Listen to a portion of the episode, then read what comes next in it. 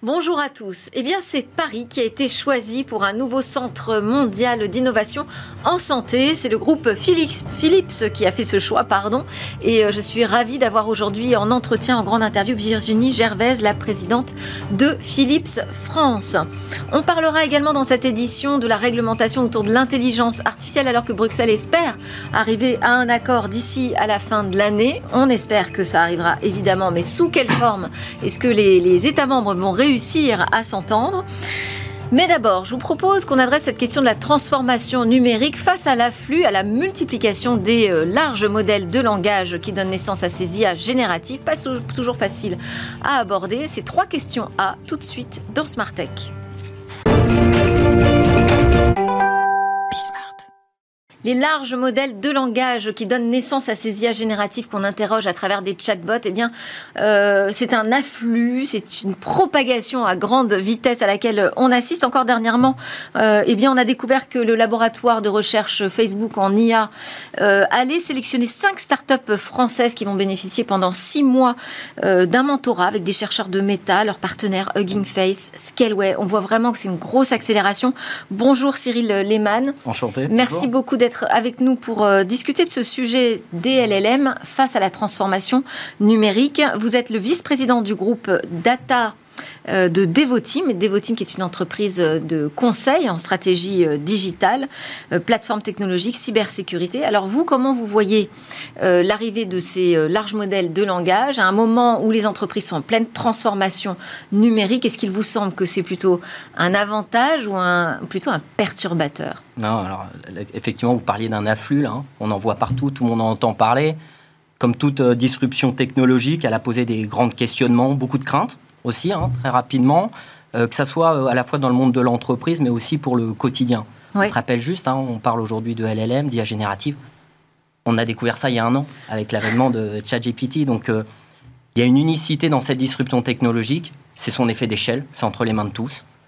Et puis, c'est cette, cette, euh, vitesse d'adoption. Donc, euh, pour répondre à votre question, là, un an est passé, donc on commence à avoir les idées un peu plus claires.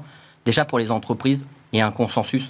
Adopter l'IA générative n'est pas une option. Si on veut mm. rester compétitif, on, doit embrasser ce mouvement de manière proactive et pas le subir. C'est pas un sujet, mais c'est pas encore le cas. C'est pas encore le cas, mais il n'y a pas d'autre choix que d'être en mouvement. Deuxièmement, il y a eu cette crainte de ça va remplacer l'humain. Mm très massivement, c'est une augmentation des compétences. Euh, la relation à la connaissance, c'est une, ça reste une machine qui répond à une question qu'on lui pose. On doit y apporter un œil critique, donc on parle d'augmentation des compétences et pas de remplacement. Ça a démontré sa valeur sur des cas d'usage très divers, dans le monde de la relation client, dans le monde du SAV, euh, dans le monde du légal. Donc ce n'est plus à démontrer euh, la valeur de cette IAG. Par contre, comme toute technologie est d'autant plus puissante, elle a aussi ses risques ses dangers. Et donc, il faut savoir l'approcher avec prudence, euh, et c'est tout l'enjeu. Alors, vous avez mené une étude avec la chaire stratégie gouvernance de l'information de l'ESSEC Business School qui euh, révèle que 42% hein, des entreprises aujourd'hui euh, n'utilisent pas encore ce potentiel de l'intelligence artificielle. Qu'est-ce que vous avez à leur dire quand, juste, quant à justement ces choses trappes? Alors, effectivement, je pense qu'on peut, on peut essayer de faire deux, deux grandes catégories. Déjà, le premier, c'est d'avoir conscience de, de l'unicité de cette technologie. Je le rappelle, l'échelle, ça va toucher les collaborateurs de nos clients sans qu'ils aient besoin de mettre la technologie entre les mains. La technologie, ils l'ont. On peut utiliser du chat GPT sans que mon entreprise me le mette entre les mains. Euh, il y a l'innovation galopante. Pas dans son plein potentiel. Hein. Là, il faut payer si on veut vraiment. Exactement, mais on peut déjà faire beaucoup et puis on expose ces données à l'extérieur. Donc, il faut avoir ça en, tête. L'innovation, les grands cloud providers, les grands acteurs de la tech innovent tous les jours et donc faut, faut suivre un cheval au galop là. Hein. Euh, il y a le sujet aussi euh, de l'éthique. On en parle souvent, euh, l'utilisation de l'AI euh, dans sa dimension éthique, dans sa gouvernance, dans les problèmes de questionnement de sécurité qu'elle pose. et le point dans l'unicité, on en parlait, c'est la transformation, c'est avant tout de l'humain, et il y a une crainte de l'humain. Et donc si on rassure pas l'humain dans son augmentation plutôt que dans son remplacement, je pense qu'on a un vrai dans la non-transformation des entreprises. ça, encore une fois, le sujet technologique n'enlève pas le sujet humain. exactement, et c'est pour ça que c'était mon deuxième point. C'est un sujet technologique, c'est une technologie, mais ce n'est pas un sujet technologique. Mm. Et c'est pour ça que chez Devoteam, on aborde euh, ce sujet comme toute disruption technologique autour de trois axes. Le premier, c'est la pleine connaissance de cette technologie. Et c'est pour ça, en tant qu'acteur de la technologie, on forme, on certifie énormément nos collaborateurs aux technologies, mais à la bonne utilisation de ces technologies. Et ça nous a valu notamment d'être reconnus par nos grands partenaires du cloud comme un acteur IMIA de premier ordre sur cette expertise. Tout ce qui tourne autour de la stratégie de l'organisation, parce que nos clients doivent choisir les cas d'usage, les déployer de manière efficace et le gouverner. Donc cette dimension d'organisation et de processus est important. Et puis, euh, et puis bien sûr, le people, comment on le forme, comment on l'accompagne, et c'est d'être capable d'accompagner les organisations en connaissance au plus haut niveau, mais au plus profond de l'organisation euh, des collaborateurs. J'avais quand même une question euh, prix, parce que ça y est, on commence à avoir une idée de combien ça coûte hein, d'intégrer ces, nouveaux outils avec euh, Copilot qui est arrivé dans Microsoft 365, là, ça y est, en France, avec un tarif, c'est 30 euros par utilisateur par mois minimum pour 300 collaborateurs. Donc ça fait un budget. À partir de quand on peut dire, oui, bah, c'est un budget justifié? Donc votre question, elle est intéressante parce que c'est ce qu'on entend chez tous nos clients en fait. Bon, déjà, je pense qu'il faut déjà se dire une chose, euh, c'est déjà les grands acteurs de la technologie sont en train de raffiner aussi leur modèle économique un an. On parle mm. d'une technologie qui a un an. Euh, deuxièmement, je pense qu'on peut, on peut, se dire que quelle que soit la technologie, sur les mauvais cas d'usage, avec les mauvaises personnes mal utilisées, une technologie est de fait toujours trop chère. D'accord? Je pense que le plus important, euh, c'est d'accompagner nos clients à choisir les cas d'usage. C'est d'avoir une approche très ciblée, choisir les bons sujets, euh, éprouver par la valeur, éprouver technologiquement la valeur produite et ensuite engager une dynamique de mise à l'échelle. C'est comme ça qu'on aborde le sujet chez Devoteam, c'est l'approche par la valeur. Merci beaucoup Cyril Lehmann d'avoir répondu à mes trois questions sur cette transformation numérique face aux IA génératives. Je rappelle que vous êtes le vice-président du groupe data de Devoteam. Merci pour votre accueil. Tout de suite, on va s'intéresser à l'innovation dans le domaine de la santé.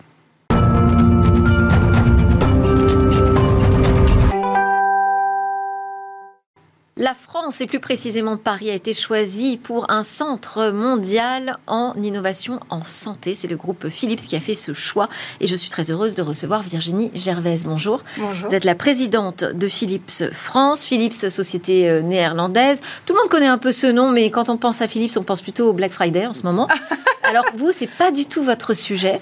Euh, toute cette partie euh, électronique grand public, éclairage, tout ça, ce sont des Philips sous franchise, c'est ça? C'est l'utilisation de la marque par d'autres euh, que vous. Vous, votre sujet, c'est vraiment l'innovation en santé en matière. Alors, vous allez nous expliquer justement qu'est-ce que vous faites en matière d'innovation en santé? Alors, Philips, en effet, comme vous l'avez rappelé, est un groupe euh, qui, avant, euh, avait une multitude de casquettes. Et à partir des années 2015-2017, 2015-2017, il y a eu un virage significatif sur les activités de santé qui s'est opéré au sein du groupe et qui s'est nettement renforcé encore plus depuis euh, le début de cette année.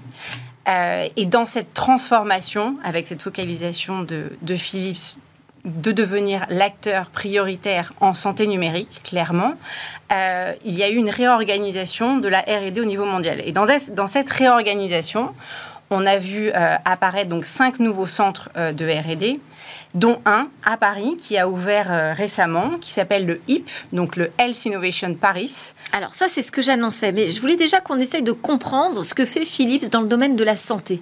Qu'est-ce que ça veut dire être un expert de la santé numérique Alors aujourd'hui, aujourd'hui, Philips couvre l'ensemble des besoins qu'un centre hospitalier ou un groupement de cliniques privées ou un centre de Ce sont des machines Ce, sont... exactement. En fait, on parle de ça, ça commence par des petits équipements comme euh, comme par exemple de l'échographie. Ça passe par euh, des plus grosses machines qui servent à faire euh, de l'IRM, du scanner et, et, également et également on couvre toutes les toutes les toutes les solutions euh, qu'on peut trouver, par exemple, en cardiologie, en cardiologie interventionnelle, en radiologie interventionnelle. Le spectre est extrêmement large. Et donc, du coup, en fait, on est... Du matériel, du logiciel aussi Voilà, exactement. Du matériel et surtout du logiciel. Puisqu'en fait, c'est vraiment la force aujourd'hui de, de Philips.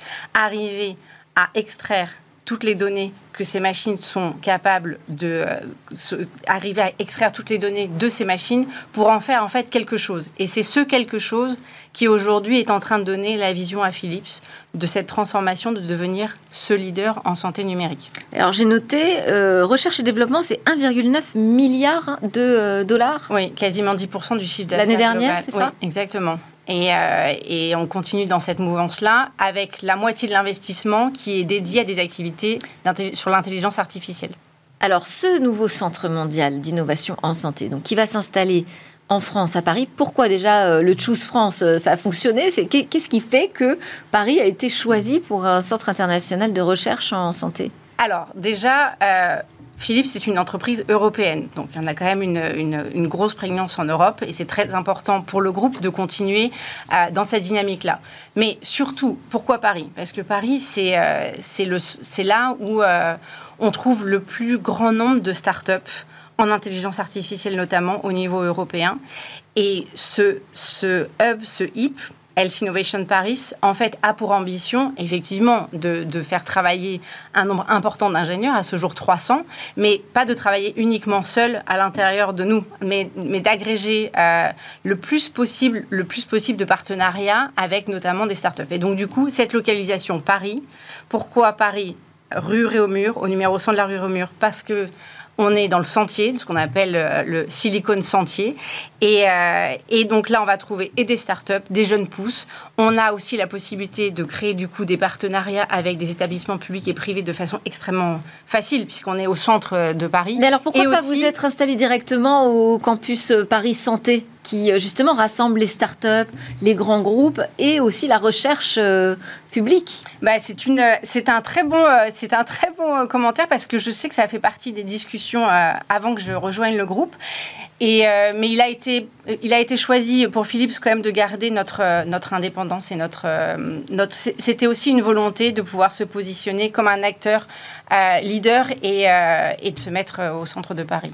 Et alors, innovation santé, donc vous nous avez expliqué, c'est assez large, hein, ça part des machines jusqu'au euh, logiciel, avec euh, ce focus là sur l'intelligence artificielle. C'est juste le mot à la mode ou qu'est-ce qui va se passer euh, en matière non, c'est pas. Vous allez vraiment faire de la R&D en IA on va faire alors les trois domaines d'activité qui vont être le plus travaillés en fait dans son hub dans, dans ce hub de l'innovation, c'est trois choses l'interopérabilité des données, la cybersécurité et l'intelligence artificielle appliquée aux différentes lignes de produits. Donc l'intelligence artificielle que nous avons dans le scanner, dans l'IRM, dans l'échographie. Donc il y en a déjà aujourd'hui. Aujourd'hui, dans tous les équipements que nous vendons, il y a déjà de l'intelligence artificielle qui, fait est quoi? embarquée.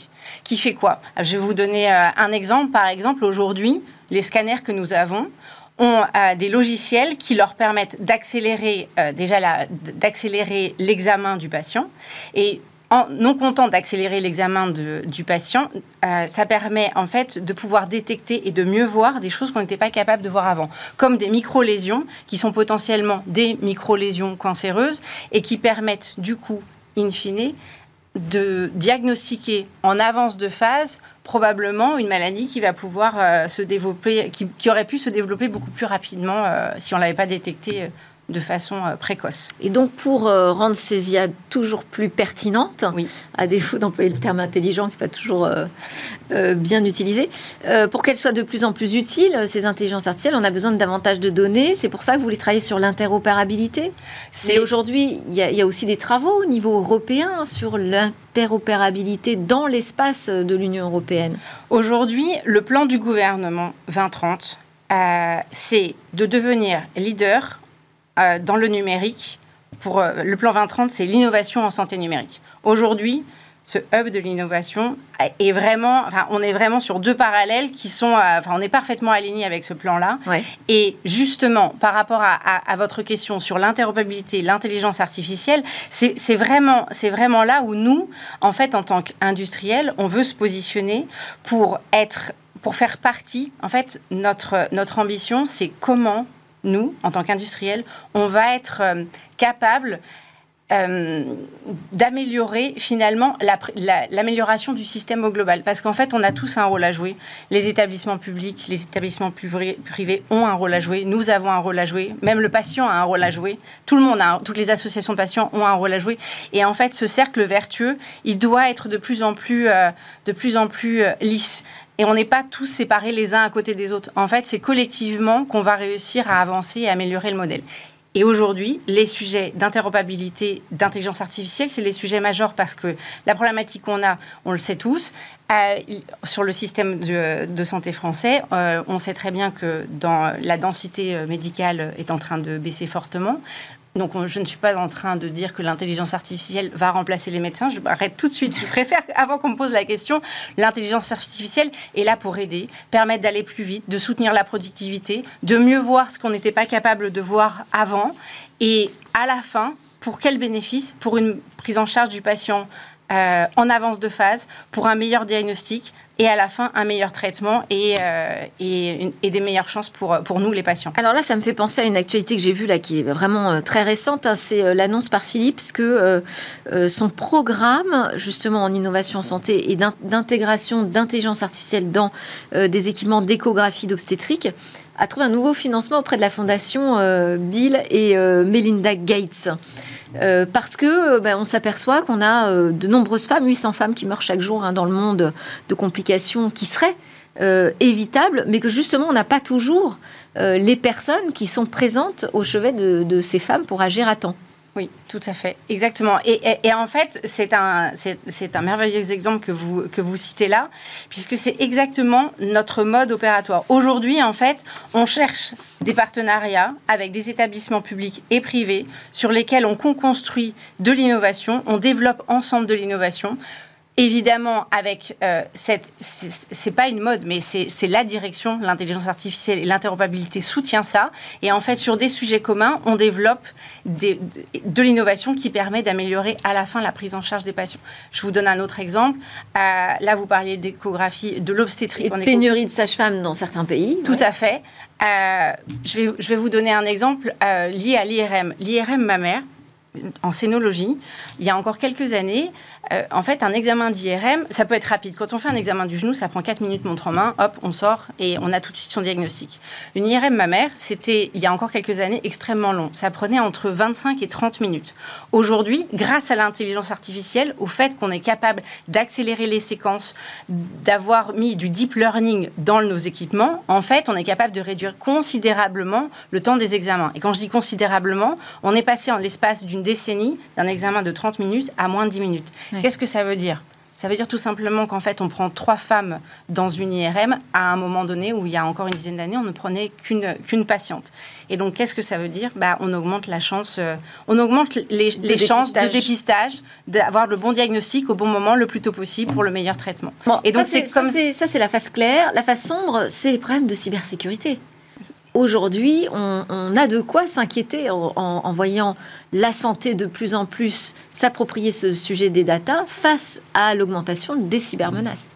Vous avez totalement raison, et c'est pour ça, et, c'est la raison pour laquelle le pôle cybersécurité de Philips que nous avons euh, mis à Paris aujourd'hui n'est pas uniquement là pour travailler sur euh, des problématiques euh, locaux françaises en fait, mais va servir tous les pôles de R&D mondial de Philips pour s'assurer que la façon dont on design les produits, que ce soit des appareils de monitorage, d'IRM, d'échographie, euh, répondent bien aux exigences qu'aujourd'hui euh, le marché nous impose. Parce qu'aujourd'hui, ce qu'on entend de la part des professionnels de la cybersécurité, c'est que ces équipements qui sont dans les hôpitaux aujourd'hui sont pas du tout sécurisés ne sont pas sécurisés encore. Alors déjà, ils ne sont pas tous ils n'étaient pas déjà par ils n'étaient pas du tout par défaut. Et aujourd'hui, on rentre justement. Euh, j'adore votre question puisque euh, en fait, c'est exactement euh, une discussion que j'ai eue avec un, chef d'établissement, un directeur d'établissement hospitalier récemment sur comment accélérer. Parce qu'en fait, l'objectif aujourd'hui, c'est pas uniquement d'apporter une solution, mais c'est de la déployer le plus rapidement mm. possible. Non, mais ils vont pas changer toutes les machines. Non, mais en fait, l'objectif, et c'est là où c'est intéressant, c'est qu'en fait, on n'a pas besoin de changer toutes les machines. On a besoin de changer la façon dont on récupère les datas. Puisqu'en fait, l'attaque de la cybersécurité qui inquiète un centre hospitalier, par exemple, c'est comment ces datas, je les sors de l'établissement. C'est pas la data en elle-même, c'est pas, c'est, comment je la sors de l'établissement pour après euh, bah, toutes les histoires qu'on peut entendre dans la presse, euh, qui sont, euh, voilà qui, sont réels, ouais. Exactement. Euh, autre sujet euh, quand même d'inquiétude, c'est tout ce qui tourne autour de l'éthique et de l'IA. L'accompagnement euh, dans la santé, c'est quelque chose de très humain, de très sensible. les lois éthiques existent. Comment les IA vont s'approprier ces règles qui fonctionnent entre nous les humains? Aujourd'hui, c'est un, très très gros sujet et Philips fera partie de l'équation pour, euh, pour avancer dans cette, euh, dans cette direction-là par exemple, là, le 21 novembre, bah, c'est quasiment demain, on, va, on organise une table ronde au HIP qui est co-animée par David Cruzon, qui est le, le, CEO de Etikia. Et, et, clairement, en fait, c'est des sujets sur lesquels on va aussi se positionner pour s'assurer, pour s'assurer pour s'assurer qu'on avance dans cette bonne mouvance. Mais aujourd'hui, en fait, il y a énormément d'acteurs qui sont en train. On est encore aux, prémices de comment on organise tout ça. En, fait, on sait dans quelle direction on doit aller, mais pour l'instant, c'est pas encore complètement organisé. Et euh, vous, vous avez fait donc toute votre carrière dans ce sujet de la santé, de, l'innovation. Euh, comment vous voyez arriver cette transformation du système de santé? Par quel bout il faut le prendre? Comment est-ce qu'on peut rendre l'hôpital, la médecine, la santé plus efficace demain? Alors, je répondrai. il y a plusieurs façons de prendre votre, de, répondre à votre question, euh, mais je vais répondre par euh, ma vision qui est. C'est pas qu'un problème d'innovation. C'est pas qu'un problème d'innovation, c'est aussi un problème de paradigme. Aujourd'hui, on travaille. Euh, aujourd'hui, le système de, santé français est très orienté sur l'approche diagnostique. J'ai un patient malade, je le traite, je le soigne. Mm. Il sort de mon établissement hospitalier et il sort du suivi traditionnel. Et en fait, le, la, la, vision que moi je pense sur laquelle il faut qu'on s'oriente, c'est comment le système de santé français devient un système plus orienté sur la prévention et sur du prédictif. Et comment le, et en fait, en développant des technologies prédictives qui vont pouvoir permettre d'accompagner cette transformation. C'est des choses qu'on voit déjà apparaître un peu dans les pays nordiques en Europe, enfin, dans les pays nordiques d'Europe. Euh, et aujourd'hui, en fait, il y a un vrai changement de culture à opérer. Et en fait, pourquoi il faut faire ça? Alors, le premier bénéfice, c'est la population, les patients qui seront moins malades ou peut-être détectés malades plus tôt mmh. et donc avec des traitements moins lourds, moins coûteux. Euh, donc ça, c'est le premier bénéfice. Et le deuxième bénéfice, et, et, et, et, ça répond, pas le deuxième bénéfice, mais ça répond à la, à la, problématique qui est, demain, on aura moins de médecins. Donc comment on fait? Mais si on a moins de malades qui sont traités plus rapidement, bah, ça, ça, résout, ça, ça, ça, résout partiellement, mais un peu à cette, euh, et puis, question-là. Il y, a toute la partie préventive, mais il y a aussi le suivi. Vous dites, euh, quand il sort de l'hôpital, c'est terminé c'est pas terminé pour le patient souvent. Oui, non, c'est pas terminé. Et souvent, enfin, ce que c'est, je voulais pas résumer à, son parcours à une fois qu'il a fini son traitement, c'est terminé. Mais c'est, mais, mais c'est vrai qu'aujourd'hui, le patient, en fait, ça pourrait être terminé après son traitement si la détection de sa maladie était prise en charge, même potentiellement quasiment euh, le jour où il tombe malade. Alors, bah, une petite question euh, rapide. Vous allez voir comment est-ce qu'on fait pour créer un champion européen dans le domaine de la santé? Parce que on voit là, Philips donc se positionne. C'est une entreprise européenne. Vous choisissez euh, de rester sur le territoire européen pour ce centre mondial de, R&D. Euh, vous avez des fonds qui viennent de la fondation Gates, donc des États-Unis. On se dit bon, il y a peut-être matière aujourd'hui en Europe à créer ces champions du numérique. Quelles sont les conditions pour que ça fonctionne? Les conditions pour que les conditions pour ça fonctionne. On passe vraiment à l'échelle. En fait, il faut qu'on accélère considérablement le nombre de, de pilotes qu'on est en train d'opérer aujourd'hui sur le territoire. Clairement, quand on fait de la co-innovation, comme on a par exemple, je peux vous parler d'un exemple qu'on a avec le, le CHU de Rennes, Très vite, où, euh, où, euh, euh, on a travaillé sur un projet d'alarme fatigue sur les, les, les, blocs de réanimation post-chirurgie où clairement on a fait de on a fait de l'innovation. En fait, cette innovation maintenant, l'enjeu, c'est de la répondre sur la, de la répandre sur le territoire. Il ne faut pas s'arrêter effectivement. Non, exactement. Merci beaucoup. Vous aviez pas beaucoup de temps pour me répondre, je reconnais. Merci Virginie. Merci à vous et merci pour cette invitation. Avec grand plaisir. Je rappelle que vous êtes la présidente de Philips France. Allez, à suivre, on s'intéresse à l'AI Act, hein, ce règlement pour euh, l'intelligence artificielle en Europe.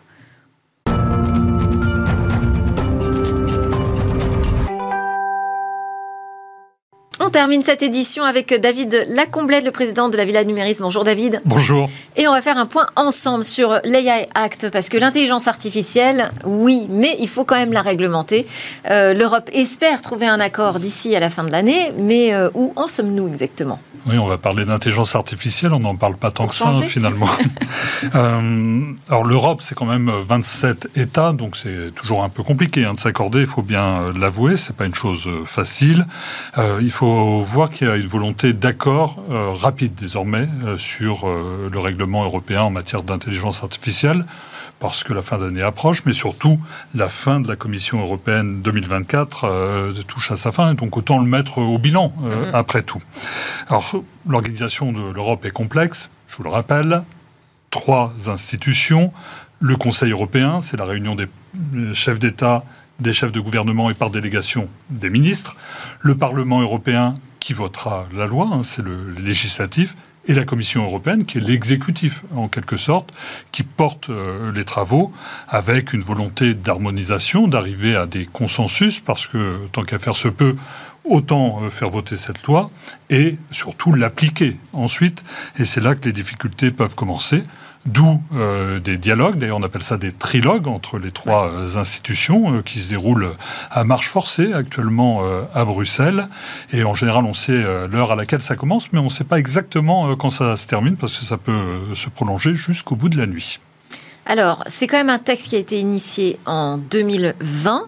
Euh, ça a l'air de prendre quand même un peu de temps, cette histoire de règlement. Comment Alors, ça prend du temps parce qu'il y a deux éléments euh, qui apportent de la complexité euh, en plus. Le sujet est nouveau, même si le concept de l'intelligence artificielle est ancien, le législateur n'avait jamais eu à traiter un tel sujet. En plus, il y a quand même une volonté de l'Europe d'être parmi les premiers à sortir le drapeau sur ce sujet pour se distinguer. Et ensuite, il faut bien voir qu'on est sur une matière en constante évolution. Il y a un an, on ne parlait pas d'intelligence artificielle générative. Mm ce n'était pas dans le texte qui avait été écrit et le législateur a dû revoir la réécriture de, son texte euh, un peu au, dernier moment. En mode panique. Et donc, on voit bien la, difficulté à œuvrer sur quelque chose qui est en, mouvement. Et il ne faut pas oublier en plus qu'on est quand même euh, sur une doxa européenne qui vise à protéger ses consommateurs en s'assurant de la concurrence. Mais la régulation, c'est pas un principe euh, par défaut euh, de, réglementer pour tenter d'empêcher euh, des entreprises étrangères principalement américaines, d'être les leaders hier de la tech et demain de l'intelligence artificielle. Alors, qu'est-ce qui, qu'est-ce qui coince et où sont les points de convergence? Alors, les, points de convergence sont nombreux. il y a une approche européenne qui se porte sur les risques risque, protection, protection, euh, risque, qui vont euh, de nul euh, à limité, puis élevé ou inacceptable. avec, on aurait peut-être pu gagner à aussi montrer les opportunités que cela pouvait revêtir en matière humaine, démocratique ou économique. D'ailleurs, il faut bien voir que la France se distingue. C'est Bruno Le Maire, le ministre de l'économie, qui était en partance pour Londres il y a quelques jours et le sommet sur l'intelligence artificielle le Royaume-Uni n'est plus en Europe, mais ce n'est pas une raison euh, pour eux de, renoncer euh, au fait d'être un des leaders. Et le ministre de l'économie euh, rappelait que l'Union européenne doit innover avant de réguler. D'ailleurs, il s'est tiré euh, quelques foudres à ce sujet. Ça me semble être la bonne approche, parce que si vous mettez des barrières sur un marché en mouvement, déjà vous interdisez des choses, certes, aujourd'hui, mais ce que vous n'interdisez pas est autorisé par nature, et comme vous ne connaissez pas ce qui va advenir, c'est une première difficulté. Et la deuxième difficulté, si vous mettez un enclos, ceux qui sont déjà à l'intérieur vont prospérer, et vous allez empêcher euh, de faire naître des start-up, des jeunes pousses, et celles-ci sont européennes. C'était David Lacomblette de la Villa Numéris, et puis c'était Smartech, votre émission qui ne parle pas que d'intelligence artificielle, mais qui s'intéresse quand même beaucoup en ce moment au sujet. À très vite.